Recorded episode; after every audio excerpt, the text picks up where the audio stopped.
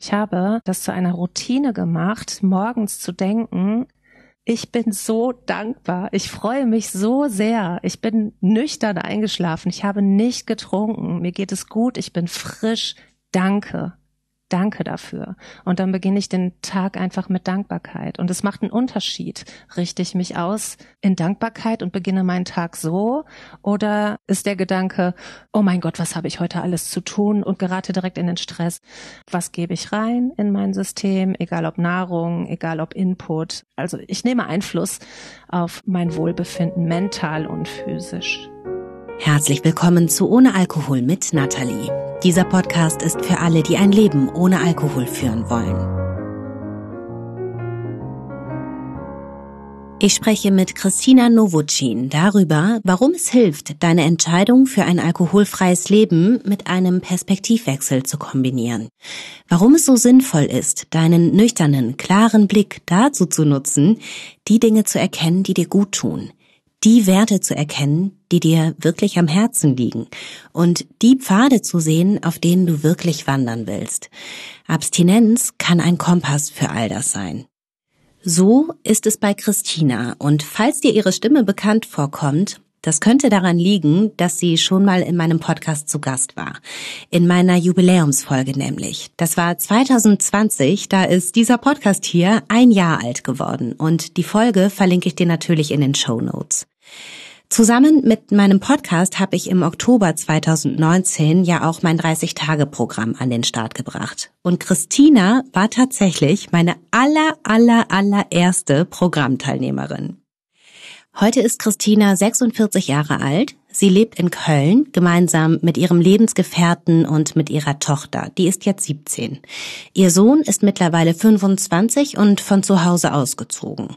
Beruflich ist Christina super kreativ unterwegs. Sie arbeitet freiberuflich als Fotografin und Designerin und sie ist Expertin für ayurvedische Ernährung.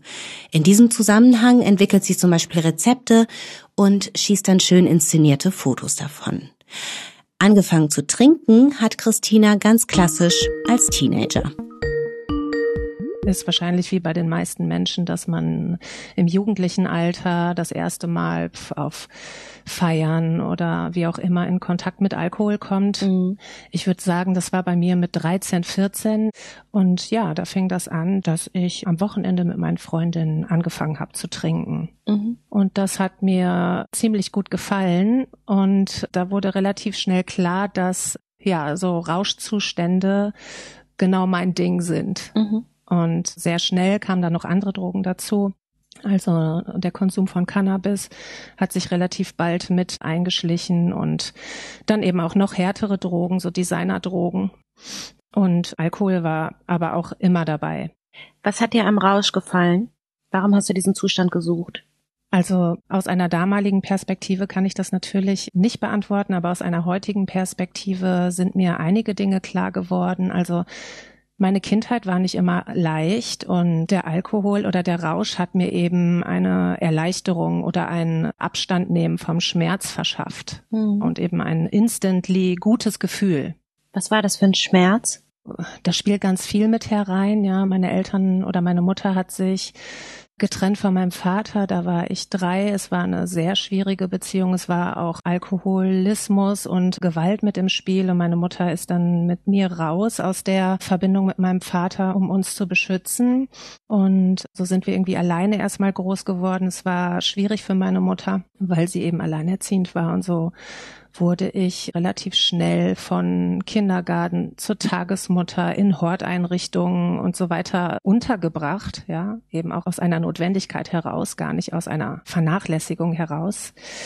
Und so bin ich von hier nach da, von links nach rechts gereicht und dann kamen auch Männer ins Spiel und dann irgendwann auch eine langfristigere Beziehung, die meine Mutter eingegangen ist. Wir sind dort dann auch mit dem Mann zusammengezogen und ja, nach einer Weile so, ich würde sagen, 12, 13 war ich, also auch ungefähr der Zeitraum, als ich angefangen habe, Alkohol zu konsumieren, ist diese Beziehung sehr unschön auch auseinandergegangen. Und da war dann eben einfach auch wieder Verlust, ja. Von jetzt auf gleich war auch diese Bezugsperson weg. Meine Mutter hat sehr viel gearbeitet, war viel geschäftlich unterwegs und dieser Anker ist dann einfach von heute auf morgen weggebrochen und ja, da wiederholte sich das ganze Spiel. Ja, damals nicht bewusst, aber heute habe ich da einfach einen anderen Blick nochmal auf die Situation. Und da kam mir Rauschmittel einfach hilfreich dazu. Der schnelle Weg, einfach alles zu dämpfen, zu betäuben. Absolut.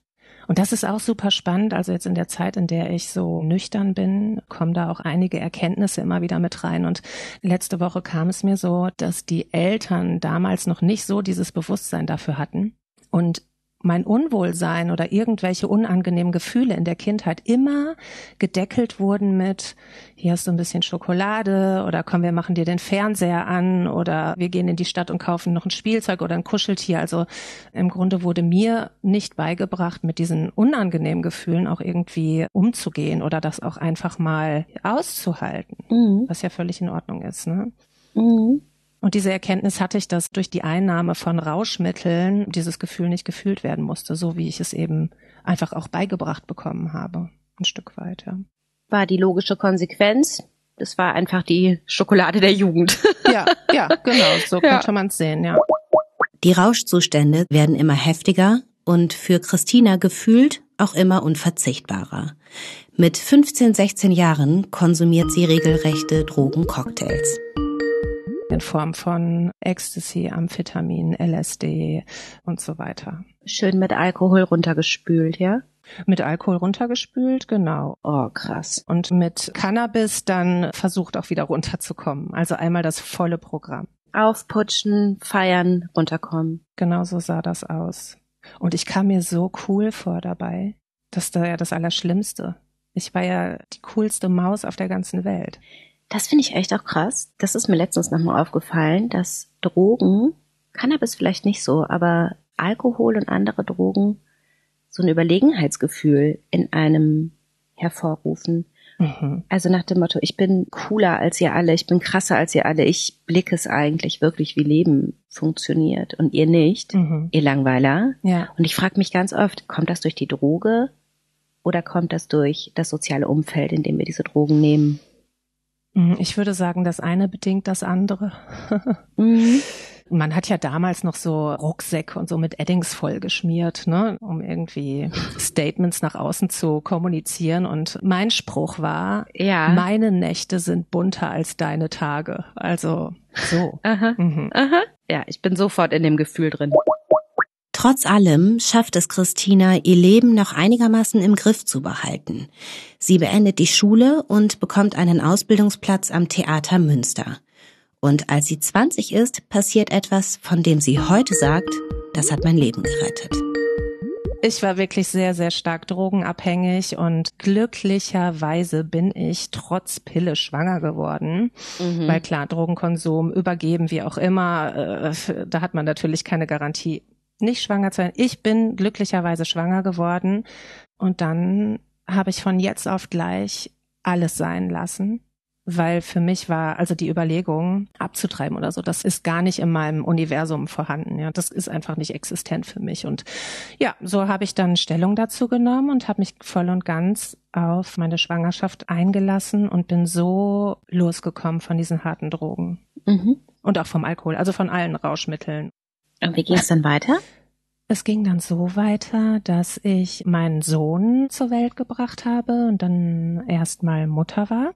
Da musste ich den Ausbildungsplatz aufgeben. Dann bin ich zurück in meine Heimat gezogen und dort habe ich dann irgendwann die Entscheidung getroffen, Kommunikationsdesign zu studieren mit einem Schwerpunkt in Fotografie. Und das habe ich dann gemacht, als mein Sohn zwei war. Mhm. Und glücklicherweise hatte ich meine Mutter und auch die Großeltern meines Sohnes, die mich da ganz wunderbar unterstützt haben, so dass ich dann studieren konnte. Cool. Ja, das war sehr cool, aber da fing dann der regelmäßige Konsum von Alkohol auch an. Mhm. Also ich war zwar raus aus der harten Drogenfalle, aber diese gesellschaftlich tolerierte Alkoholnummer, die hat mich dann, ja, da hat die Falle zugeschnappt. Ja gut, gerade in der Kunstszene, ne, ist das ja auch einfach gang und gäbe. Ja, absolut. Und natürlich auch gerade in dem Alter, ne? Die Kommilitoninnen und Kommilitonen, man geht dann aus am Wochenende und ja, abends, wenn mein Sohn dann im Bett war, war das für mich wie so ein Schmiermittel. Also dann habe ich ein Glas Wein genommen und habe mich noch an den Rechner gesetzt und habe dann ähm, Hausarbeiten gemacht und war kreativ und mhm. kam mir unheimlich äh, toll vor mit meinem Glas Wein und äh, als Künstlerin und so. Ja, also es gehörte einfach dazu. Es hat mich so mhm. inspiriert fast. Wie oft hast du da getrunken in der Zeit? Ja, so vielleicht zweimal in der Woche und dann so eine halbe Flasche Rotwein. Ja, so fing das an. Da war ich aber auch schon total betrunken nach einer halben Flasche Rotwein. Mhm. Das heißt, in den Zwanzigern hat sich dann sowohl die Häufigkeit, wann du getrunken hast, als auch die Menge erhöht, ja? Mhm. Ja, absolut. Ja. Und was würdest du sagen, wenn du das mal rückblickend betrachtest? Wie hat Alkohol dich verändert, dein Wesen verändert? Alkohol hat mich total unzuverlässig gemacht, einfach weil ja ich immer die Nachwehen hatte von Kater oder dann irgendwie eine Verabredung hatte und kurz vorher abgesagt habe, weil das Verlangen zu trinken doch irgendwie stärker war und mir wichtiger war. Ich habe nicht zu meinem Wort gestanden, ich habe nicht zu meinen Verabredungen gestanden, einfach weil ich fremdgesteuert war. Ja. Und was dein Äußeres angeht, hast du da auch Veränderungen gesehen oder wahrgenommen? Also total. Mein Spruch war immer, es ist ganz, ganz seltsam. In der Pubertät hatte ich überhaupt gar keine Pickel. Die sind erst gekommen so mit 20, 22 und sind bis heute geblieben. Und ich habe mich immer gewundert, woran liegt das, dass meine Haut so unrein ist und ich wirklich ständig entzündete und immer im Gesicht, ne, irgendwo mitten auf der Stirn, auf der Nase, auf der Wange. Genau, also das war sehr eindeutig. Mein Körper hat darauf stark reagiert, einfach weil es ja auch entzündungsfördernd ist. Ne? Und mhm. er hat dann über das Organ Haut entgiftet und das hat man auch gesehen. Und ja, mein Gesicht war total aufgedunsen. Also das sehe ich heute, wenn ich Fotos sehe. Damals habe ich das mhm. nicht so mhm. erkannt, aber heute, wenn ich mir die Fotos anschaue, ist es so, oh mein Gott. Mit 28 wird Christina noch ein zweites Mal schwanger. Wie bei ihrer ersten Schwangerschaft trinkt sie in dieser Zeit keinen Alkohol. Aber nach der Geburt ihrer Tochter dauert es nicht lange, bis sie wieder drin ist in ihrem alten Trinkmuster. Wann ist Alkohol für dich zu so einem großen Problem geworden, dass es wieder anfing, so in dein Leben reinzugrätschen? Also mit 30 habe ich, glaube ich, das erste Mal mir darüber Gedanken gemacht, ob ich vielleicht ähnlich wie meine Eltern damals auch ein Problem mit Alkohol habe, weil ich einfach regelmäßig getrunken habe und der Gedanke daran, keinen Wein einzukaufen, mich nervös gemacht hat. Oder ich eine bewusste Entscheidung treffen musste, keinen Wein einzukaufen, und dieser Akt mich nervös gemacht hat mhm. und ich dann letztendlich doch getan habe. Und da war ich ungefähr 30, würde ich sagen. Mhm. Ja, ich habe dann gegoogelt, ne, wann ist man alkoholabhängig oder äh, wie ist Alkoholismus, äh, ab wann ist man eine Alkoholikerin. Also ich wusste es einerseits und auf der anderen Seite habe ich es aber immer wieder relativiert und gedacht, okay, nee, es machen ja auch irgendwie alle, es ist schon alles okay, du trinkst ja auch nicht täglich. Aber diese Kater, die ich dann hatte, die waren schon sehr dramatisch einfach morgens. Ne? Und das war ein massiver Eingriff in meine Lebensqualität. Ja. Also es ist einfach so crazy, dass ich jahrelang mir immer wieder erzählt habe, okay, ich kaufe jetzt nur eine Flasche und ich trinke die auch nicht ganz. Ne? Also heute trinke ich auf jeden Fall nur zwei Gläser und jedes Mal, aber auch jedes Mal ist es natürlich anders gekommen als vorgenommen genau, es hat dann nicht gereicht und dann später bin ich einfach nochmal zum Bütchen und es war auch total egal, was ist das jetzt für ein Wein? Ist das ein guter Wein? Ist das ein schlechter Wein? Der durfte einfach nur nicht süß sein und der musste halt einfach knallen, fertig aus. Mhm. Und diese Geschichte habe ich mir Jahrzehnte erzählt, so gefühlt. Also wenn ich heute gucke, wie alt ich bin, ja, ich bin 46 Jahre alt, wenn ich dann mal rechne, wie lange ich schon trinke, ich denke, oh mein Gott, das ist so eine lange Zeit. Ja, ist schon erstaunlich, wie diese Selbstverarsche immer wieder funktioniert. Ja. Ja, Wahnsinn. Wahnsinn. Ja. Warum wolltest du denn aufhören zu trinken? Oh, ich konnte mich überhaupt nicht mehr ausstehen. Ich habe mich einfach jeden Morgen, wenn ich dann in den Spiegel geguckt habe und ich habe getrunken, dieses Gefühl, ich meine, es kennen wahrscheinlich die meisten, die den Podcast hören, dieses Gefühl, morgens aufzuwachen und der erste Gedanke, Scheiße. Oh Gott. Scheiße. Ich will das nicht. Ich möchte mich einfach so nicht fühlen. Ah. Und ich habe schon wieder, und ich habe es schon wieder nicht geschafft, mir meinem Versprechen gegenüber treu zu bleiben. Und wieder habe ich versagt. Und dann gucke ich in den Spiegel Mhm. und was ich sehe, ist ein Versagermädchen mit Pickeln im Gesicht und roten Augen, die jetzt irgendwie sich durch den Tag schleppen muss. Und ich wollte das einfach nicht mehr. Ja. Ich wollte mich einfach nicht mehr so fühlen. Also mein größter, größter Wunsch ist sowieso in meiner Natur frei zu sein und unabhängig. Ja, kann ich so gut nachempfinden. Wie hast du damit angefangen, frei und unabhängig zu werden? Mein Motor war damals, ich bin an einer schweren Angststörung erkrankt. Also ich hatte wirklich ganz, ganz schlimm Panikattacken. Also die kamen mit der Schwangerschaft meiner Tochter. Ja. Und von jetzt auf gleich übermannte mich eine riesengroße Panik und das Gefühl, dass ich keine Luft bekomme und ersticke. Und ich musste handeln. Und das Handeln hat so ausgesehen, dass ich eine Psychotherapie begonnen habe, die mir so akut erstmal ganz gut geholfen hat, die für mich aber nicht der Schlüssel war. Der Schlüssel war, also die Essenz aus der therapeutischen Begleitung war, dass es wichtig ist, dass ich lerne, in die Selbstverantwortung und in die Selbstliebe zu kommen. Das hatte ich ja bis dato gar nicht gelernt, weil ich war ja eigentlich selbst noch ein Kind, als ich das erste Mal schwanger geworden war und hörte jetzt das erste Mal davon in dieser psychotherapeutischen Behandlung, dass es wichtig ist, sich um sich selbst zu kümmern. Mhm. Und da habe ich die Entscheidung getroffen, zum Yoga, meinen Weg zum Yoga zu gehen. Und über das Yoga bin ich in eine Ausrichtung gekommen. Am Anfang einer Stunde setzt du dir ja einen Fokus. Ja.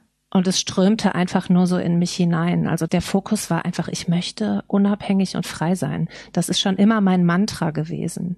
Und dieses Mantra habe ich immer wieder gesprochen. Du hast dir dann nach dieser Psychotherapie, du hast verschiedene Möglichkeiten ausprobiert, nüchtern zu werden, ne? Wie war das?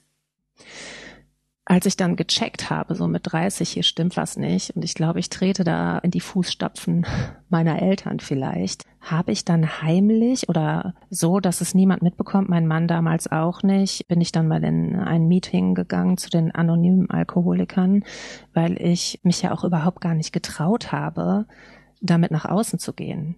Also es war für mich eine Riesenschande. Ich konnte das überhaupt nicht kommunizieren, weder in die Richtung meines Ehemannes noch habe ich mich getraut, das Freunden zu erzählen. Also habe ich mich heimlich auf den Weg gemacht zu den anonymen Alkoholikern, Mhm. was eine spannende Erfahrung war für mich, weil ich das Gefühl hatte, okay, es gibt noch andere Menschen. Ja, ich bin nicht alleine damit. Ich bin nicht schuldig. Also ich kam mir irgendwie so schuldig immer vor und Ja. der Moment war für mich wirklich eine kleine Offenbarung, weil dort so viele Menschen waren, die das gleiche Thema hatten wie ich. Mhm. Ich war da aber nur einmal, weil mir hat dann trotzdem das Ganze drumherum, das war einfach nicht mein Ding. Mhm. Und ich habe immer gedacht, ich schaff das, ich bekomme das irgendwie hin, ne? Ich krieg das hin. Ich schaff das. Ich krieg das alleine hin, aber es hat nicht wirklich funktioniert. Und dann bin ich, ach, ich weiß gar nicht mehr, wie diese Methode hieß. Wahrscheinlich hat Google mir dann irgendwie sowas vorgeschlagen und ich bin dem dann auf den Leim gegangen. Das war irgendwie eine Methode, da gehst du hin, bezahlst 400 Euro, die richten irgendwas in deinem Energiefeld aus und damit sollst du dann angeblich geheilt sein. Und also so ein Schmuh, ne, so einem Schmuh bin ich auch total auf den Leim gegangen. Mhm. Und dann war ich bei einem Hypnosetherapeuten und habe versucht, über Hypnose das zu lösen. Das hat alles nichts gebracht. Dann habe ich versucht, kontrolliert zu trinken und habe mir so ein Skript bestellt im Internet. Und also die Quintessenz, alleine das hinzubekommen, funktioniert einfach nicht. Ich habe es einfach nicht geschafft. Als Christina 37 ist, also vor ungefähr neun Jahren, trennt sie sich von ihrem damaligen Ehemann. In meiner Jubiläumsfolge hat sie darüber gesprochen, wie es ihr in dieser Zeit ging. Einige Ausschnitte aus dieser Folge spiele ich dir jetzt mal ein. 30 Jahre lang hat Christina getrunken, meistens alleine nach der Arbeit. So auch an dem Abend, bevor sie sich für mein Programm anmeldet. Das passiert am 1. Oktober 2019 um 9.14 Uhr. Knappe zwei Stunden später schreibt sie Folgendes. Scheiße, du hast es wieder getan. Diesen Gedanken denke ich öfter, als dass ich ihn nicht denke. Seit vielen Jahren lebe ich in und mit der Sucht und vor allem mit dem Bewusstsein, dass ich süchtig bin. Hier und da habe ich Versuche gestartet, dieser kräftezehrenden Angewohnheit zu entkommen. Nach meiner Scheidung vor sechs Jahren wurde der Wein sozusagen zu meinem Ersatzpartner. Mit ihm habe ich mir die einsamen Abende gemütlicher gestaltet, mit ihm getanzt, geweint, gelacht, doch ein wirklicher Freund ist er nicht. Kostet mich unheimlich viel Kraft, zehrt an meiner Gesundheit, bereitet mir düstere Gedanken, beraubt mich meiner Spontanität, meiner Kreativität, meiner Klarheit, meiner Fürsorge meinen Kindern gegenüber, meiner Verlässlichkeit, meiner Power. Ich möchte nicht mehr, ich möchte wirklich nicht mehr. Ich möchte mich von ihm trennen, ich möchte frei sein. Christina spürt damals also schon ganz genau, dass es ihr nicht gut geht mit ihrem vermeintlichen Seelentröster. Aber auch sie hat ein Arsenal an Ausreden parat, warum genau sie doch weiter trinken kann sollte, ja, quasi muss. Auch das kennen wahrscheinlich die meisten, die diesen Podcast hören. Dieses bei mir ist das anders. Ich kann das wirklich mit oder ich kann das wirklich nicht ohne. In meiner Jubiläumsfolge hat Christina ihre Variante davon erzählt ach ja, ist ja noch mal gut gegangen oder hätte ja auch schlimmer sein können. Und das kenne ich schon sehr gut, dass ich gedacht habe, ich kriege ja auch alles total super noch auf die Reihe, ne? auch wenn ich nur auf Halbgas durch mein Leben fahre. Aber ich bin erfolgreich im Job, meine Kinder sind intelligent, schaffen ihre Schule, die sind gut versorgt. Also ich habe ja irgendwie alles doch im Griff. Ich fand es ja auch immer interessant, wie sich diese Gedanken oder diese Empfindungen über den Tag innerhalb von wenigen Stunden total verändert haben. Morgens war das dann immer noch so, geil, ich bin nüchtern, das bleibe ich auch, yeah, das tut mir so gut, ich bin auf dem rechten Weg. Je später das wurde, 15, 16 Uhr, kam das erste Mal der Gedanke, ach, gleich ist keiner zu Hause, vielleicht doch ein Gläschen Wein und guck mal, jetzt hast du ja doch irgendwie drei Tage nicht ach ja gut, dann heute Abend nur und dann hörst du wieder auf. Und danach war natürlich das Leid groß, wie immer. In den kommenden Jahren verliebt sich Christina wieder, führt eine eigentlich glückliche Beziehung, aber ihr Trinkverhalten bleibt das alte. Und ihre Abstürze führen zu unzähligen, unangenehmen Situationen, betrunkenen Textnachrichten und Anrufen, unerklärlichen blauen Flecken, Blackouts. Eine dieser Situationen spielt sich auf einer Party ab, auf der sowohl ihr Ex-Mann als auch ihr neuer Lebensgefährte eingeladen sind. Ich kann mich gar nicht mehr so genau daran erinnern. Mein Ex-Mann erzählte mir das dann hinterher, wie ultra daneben ich mich benommen habe und ihm vor allen Leuten meine Liebe gestanden habe und gesagt habe, wie sehr ich ihn vermisse, während mein Lebensgefährte nicht unweit von uns entfernt stand. Viele Eltern aus der Klasse von unserer gemeinsamen Tochter waren auch mit dabei. Mein Lebensgefährte war so verletzt, wie man es sich vorstellen kann. Meine Tochter hatte mich gesehen, wie sie mich noch nie gesehen hat. Ähm, mein Ex-Mann stellte mich zur Rede und sagte, das kann nicht sein, dass du dich so verhältst. Im Oktober 2019, nach unzähligen Versuchen, ihr Trinken irgendwie in den Griff zu bekommen, findet Christina zu OAMN und findet damit ein weiteres Puzzlestück auf ihrem Weg in die Nüchternheit. Ich habe damals im Jubiläumspodcast davon erzählt, dass ich bei OAMN vier verschiedene Wege beobachtet habe, wie Menschen in die Nüchternheit finden. Da sind einerseits die Glückspilze, denen es von Tag eins meines Programms an super leicht fällt, nüchtern zu bleiben, bei denen so ein paar Denkansätze und Techniken reichen, damit es Klick macht und deren größtes Problem es ist, dass sie sich fragen, kann es so leicht sein? Darf das so leicht sein? Falls du zu diesen Glückspilzen zählst, ja, es kann und es darf. Deine Herausforderung liegt wahrscheinlich vor allem darin, nicht leichtsinnig zu werden. So nach dem Motto, wenn es so leicht war, dann war es wahrscheinlich auch gar nicht so schlimm. Denn das ist natürlich ein Trugschluss. Und natürlich gibt es nicht nur Glückspilze. Die anderen drei Typen, die ich damals identifiziert habe, müssen auf ihrem Weg in die Abstinenz harte Momente und Bewährungsproben überstehen. Manche schaffen das auf Anhieb, egal wie hart die Bewährungsprobe auch sein mag. Sie wenden die Tools und Techniken aus meinem Programm konsequent an und das funktioniert für sie. Andere wiederum, ich habe sie im Jubiläumspodcast Typ Warnschuss genannt, haben nochmal einen Rückfall und lernen dann dadurch endgültig, okay, Alkohol ist echt so scheiße, verkatert sein ist echt so ätzend, ich will das wirklich nie mehr. Christina habe ich damals dem Typ Kämpferin zugeordnet. Denn ja, sie kämpft. Zum Zeitpunkt des Jubiläumspodcasts war sie gerade 60 Tage am Stück nüchtern. Seitdem wurden ihre Abstinenzphasen immer länger. Aber es gab auch immer wieder Momente, in denen sie getrunken hat. Damals waren es immer so zehn Tage, 30 Tage, auch mal zwei Monate, die ich es geschafft habe, am Stück nicht zu trinken. Mhm. Und daraus wurde dann aber auch ein Jahr. Und dann war ich mit meiner Familie in Holland und mein Alkohol war ja einfach Wein. Ich hatte mit Bier nichts am Hut. Ich hatte auch mit harten Getränken nichts am Hut. Und dann waren wir in Holland im Sommer und ja, es war so nett am Strand. Alle tranken Bierchen und es lief gute Musik. Und dann habe ich gedacht, ach, weißt du was? Jetzt hast du schon über ein Jahr nicht getrunken. Jetzt kannst du doch eigentlich mal einen Radler trinken. Oh, alles in mir verkrampft sich. Oh. Mit Bier hast du ja sowieso kein Thema. Oh. Bier war ja einfach überhaupt nie deins und das wird schon funktionieren. Oh Gott, ich will nach Holland und dich schütteln. ja, Nathalie, An aber es gehörte Strand. einfach zu meinem Weg dazu. Es gehört einfach dazu. Ja, ja. Ja, und auch diese Option war keine. Also auch Bier ist Alkohol und auch von Bier wird man. Also ich bin dann einfach in die Bierfalle getappt. Aus Wein wurde Bier. Am Anfang war es ein Radler, später waren es am Abend draußen in der Kneipe im Sommer drei Radler. Aus drei Radler wurden, oh, nach getaner Arbeit, ich gehe nach Hause und koch was, ich nehme mir ein Kochbier mit nach Hause. Und so hat sich das dann einfach genauso wieder eingeschlichen. Mhm. Nur mit einem anderen Etikett mit einem anderen Etikett, aber ich hatte vom Biertrinken nicht diese krassen Aussetzer oder Filmrisse, wie ich das vorher von Rotwein hatte. Und so habe ich mir das dann auch zurechtgelegt. Ach, so ist es ja gar nicht so schlimm.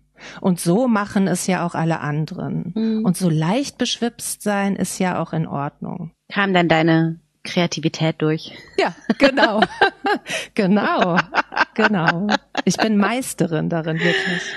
Ah. Genau. Und dann habe ich es einfach, ja klar, ich habe es halt gecheckt, ich muss es mir selbst eingestehen, dass du und auch deine Podcast-Gäste und alles, was ich gelesen habe bisher, dass darin Wahrheit enthalten ist und dass ich davon nicht ausgeschlossen bin. Also ja, es ist die Wahrheit. Ich kann nicht einfach nur ein Bier trinken oder ein Glas Wein. Das habe ich mir eingestanden und Genau, es funktioniert nicht. Für mich ist es nicht praktikabel. Was gut ist. Ja. In dieser Erkenntnis liegt ja auch sehr viel Freiheit. Ja. Die Freiheit, diese Diskussion gar nicht mehr eingehen zu müssen. Das ist ganz interessant, dass du sagst, da kommt meine Kreativität durch. Wirklich. Ich habe gedacht, ich finde ja immer irgendwie einen Weg. Mhm. Und vielleicht gelingt mir das auch hier. Mhm. Ich finde bestimmt irgendwie einen Weg, wie ich trotzdem trinken kann und nicht süchtig danach bin. Mhm. Ich kann das alles schaffen. Aber nein, in diesem Falle muss ich mich ergeben. Was hat ein Ayurveda dir darüber beigebracht, wie du dein Leben gestalten willst? Also der Ayurveda vor einigen Jahren hat er mich gefunden. Ist gar nicht so, dass ich mich auf die Suche gemacht habe, sondern ist zu mir gekommen. Und ich bin ja schon eine spirituelle Person und möchte sagen, ich empfange das als Geschenk des Universums für mich, denn die Entscheidung, sich mit Ayurveda auseinanderzusetzen, beinhaltet einfach, sich zu entscheiden für ein gesundes Leben. Der Ayurveda ist einfach die Lehre des gesunden Lebens und Ayurveda hat mir dabei geholfen, dass alles, was ich zu mir nehme oder mir einverleibe, eine Wirkung hat. Es gibt hier keine Verbote, aber es gibt Empfehlungen. Und das Tolle daran ist, dass äh, wenn ich diesen Empfehlungen folge, dass ich die Erfahrung machen kann, dass es sich auf meinen Körper auswirkt. Also es schafft auch ein Bewusstsein dafür. Ich gebe etwas rein und kann spüren und wahrnehmen, wie es sich auf mein System und auf meine Befindlichkeit auswirkt. Und das ist wirklich der totale Schlüssel.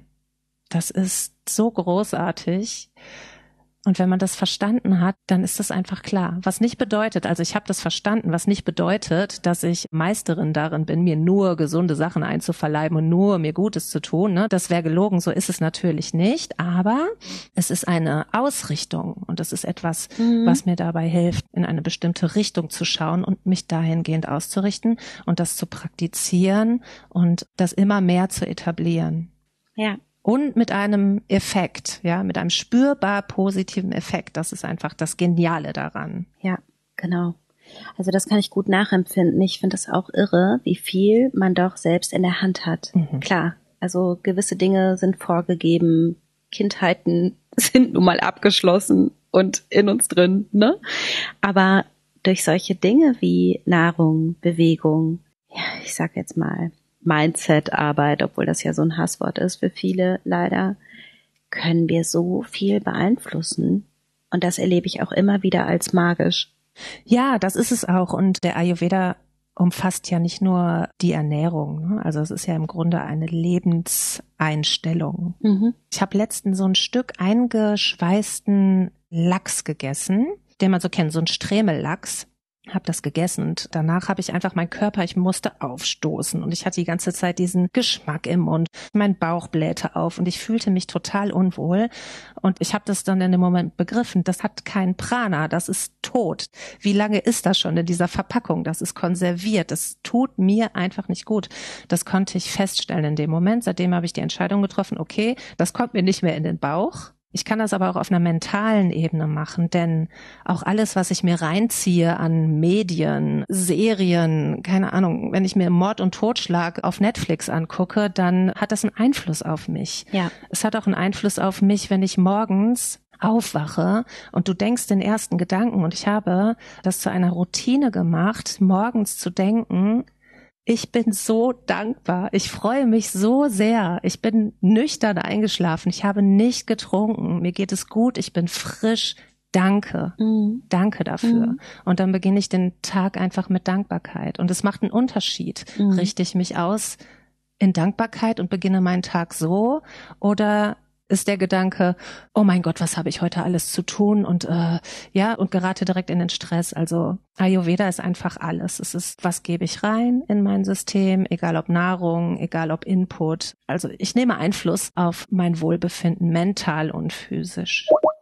Wenn du mal einen Tag hast, an dem dein Wohlbefinden an der Unterkante kratzt und es dir wieder wie eine ganz tolle Idee erscheint, Alkohol zu trinken, dann kann dir vielleicht ein Werkzeug helfen, das ich auch in meinem 30-Tage-Programm vorstelle. Es heißt Halt also H-A-L-T, wobei jeder Buchstabe dieses Akronyms so ein Checklistenpunkt ist, mit dem du überprüfen kannst, ob nicht vielleicht eigentlich ein unerfülltes Grundbedürfnis hinter deinem Wunsch steckt, zu trinken.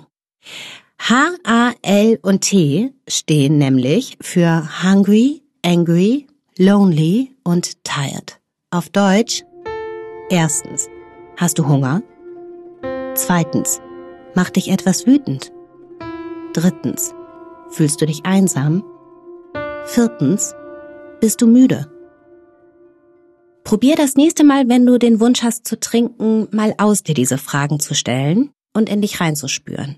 Vielleicht rastet einer und vielleicht rasten sogar mehrere dieser Punkte ein. Und das gibt dir dann die Möglichkeit, ganz konkret etwas zu tun, damit es dir besser geht. Christina hat mir erzählt, dass sie gern ausgiebig und lang mit einer Freundin telefoniert, wenn sie Rückfallgedanken hat. Oder sie geht in den Supermarkt mit der Intention, sich etwas richtig Leckeres und Gesundes zu kochen. Christinas Dreh- und Angelpunkt ist dabei ihre Kreativität. Sie gestaltet zum Beispiel Etiketten für ihr Gewürzregal oder sie erfindet Rezepte und fotografiert ihre Kreationen dann für Instagram. Eines ihrer aktuellen Lieblingsrezepte ist ein Basilikum-Limettensirup und den hat sie extra für diesen Podcast auch schön fotografiert und uns das Rezept verraten. Das verlinke ich dir natürlich auch in den Show Notes. Zusammen mit ihrer Website, auf der es noch viele weitere ayurvedische Rezepte gibt. Im Jubiläumspodcast habe ich zum Typ Kämpferin gesagt, entscheidend ist, das Ziel nicht aus dem Blick zu verlieren. Und was ich noch für entscheidend halte, aus Rückschlägen lernen, zu schauen, was können sie mir beibringen, was kann ich jetzt anders machen, wie kann ich mich anders verhalten, anders denken? Und wie kann ich so eine Stärke wie zum Beispiel die Kreativität für die gute Sache einsetzen und nicht für die, die mich in den Abgrund zieht. Christina macht das mit ihren Rezepten und Fotos, aber sie überträgt das nach und nach auch auf ihre Überzeugungen. Heute habe ich halt erkannt, dass das Nüchternsein eigentlich das viel coolere ist. Denn, ja, also ich ja, schwimme ja. einfach gegen den Strom und ich möchte yes. unbedingt Teil dieser Bewegung sein, die aufwacht und den Menschen zeigt, Leute, guckt mal her, ist total uncool, was ihr da macht. Mhm. Also heute ist das neue Coolsein das Nüchternsein. Ja, das mit sich klarkommen, das sich anschauen, ne? Ja. Mhm. Oh, gefällt mir total gut. Ja. Mega. Genau. Also der Gedanke hat mir oftmals geholfen. Und was ich gerne machen möchte oder was ich tun werde, ist, ich habe mit einer Kollegin die Entscheidung getroffen, dass wir so Online-Ayurveda-Kuren anbieten, einfach um den Menschen die Möglichkeit zu geben, mal in diesen Zustand von Purheit zu gelangen. Also ich möchte die Menschen gerne mitnehmen und nehme mich natürlich auch selbst weiterhin mit und möchte Menschen inspirieren dazu, nüchtern zu werden. Denn wenn ich das geschafft habe, dann schaffen das auch alle anderen. Das ist ein schöner Plan, weil das tatsächlich selbst festigt, drüber zu reden, anderen die Hand zu reichen und Verbindlichkeit zu schaffen. Ja. Genau, das stimmt. Und ich habe immer so ein Bild von einer Waage vor Augen. Ne? Die Waagschale war jahrelang noch etwas schwerer auf der Suchtseite. Und ich habe immer mehr Erfahrungen reingegeben. Und ich habe so das Gefühl, dass dieser Kipppunkt überschritten ist und dass diese Abstinenzentscheidung, die ich getroffen habe, einfach jetzt mehr wiegt. Also es hat wirklich so viel Gewicht, dass es nicht mehr auf die andere Seite kippen kann. Ich möchte gerne dazu motivieren, und vielleicht hilft dieses Bild der Waage dazu. Also einfach nicht aufgeben, bis die Waagschale einfach voller ist. Die Abstinenzwaagschale. Und immer mehr in die Abstinenzwaagschale reinfüllen. Ja. Genau. Absolut. Ja. Mega. Also ich wünsche dir alles erdenklich Gute. Ich bin so froh, dass du die erste Programmteilnehmerin warst, dass du mich damals als allererste gefunden hast. ja, ich freue mich auch mega. Also es macht eine ganz besondere Verbindung und ich bin dir auch so, so unendlich dankbar. Dich schickt der Himmel einfach für so, so viele Menschen und du machst so eine wahnsinnig wertvolle Arbeit und meine größte Anerkennung an dich und an dein ganzes Team, an deinen Mann und alle, die im Hintergrund stehen und das möglich machen für all die Menschen, die da den Bedarf haben. Vielen Dank. Dankeschön. Oh, ich danke dir für deine Worte. Und ich wünsche dir alles, alles, alles, alles Gute und wir bleiben sowieso in Kontakt, würde ich sagen. Das machen wir. Gut. Danke dir. Hab's gut. Du auch. Bis dann. Tschüss. Ich schreibe ja gerade mein zweites Buch zum Thema Frauen und Alkohol, zusammen mit dem renommierten Suchtmediziner und Suchtforscher Professor Dr. Falk Kiefer. Es erscheint voraussichtlich im Dezember. Falls du Falk nicht kennst, er leitet unter anderem die Klinik für abhängiges Verhalten und Suchtmedizin am Zentralinstitut für seelische Gesundheit in Mannheim, kennt sich also aus mit Patientinnen und Patienten, die in ihrer Suchtentwicklung schon sehr weit fortgeschritten sind und bei denen Rückfälle eher die Regel sind als die Ausnahme. Falk ist Fan von ressourcenorientierter Suchttherapie, also einer Form der Therapie, die schaut, was ist schon da? Auf was kannst du zugreifen, um dich zu stärken? Und im Kontext von Rückfällen bedeutet das, schau mal, du hast es nun schon einmal ein Jahr geschafft. Schau mal, du hast dich schon für mehrere Monate frei und unabhängig und gut gefühlt. Du hast das also in dir. Du kannst das. Nutze diese Erfolge und dieses Wissen für deinen weiteren Weg. Vielleicht hilft dir dieser Gedanke ja, wenn du auch zu denen zählst, die immer mal wieder hinfallen müssen. Ich sende dir mein ganzes Mitgefühl und ich wünsche dir ganz viel Kraft und Zuversicht. Ich glaube an dich, du kannst das schaffen und denk dran, ein Leben ohne Alkohol ist keine Qual, es bedeutet Freiheit. Alles Liebe, deine Nathalie.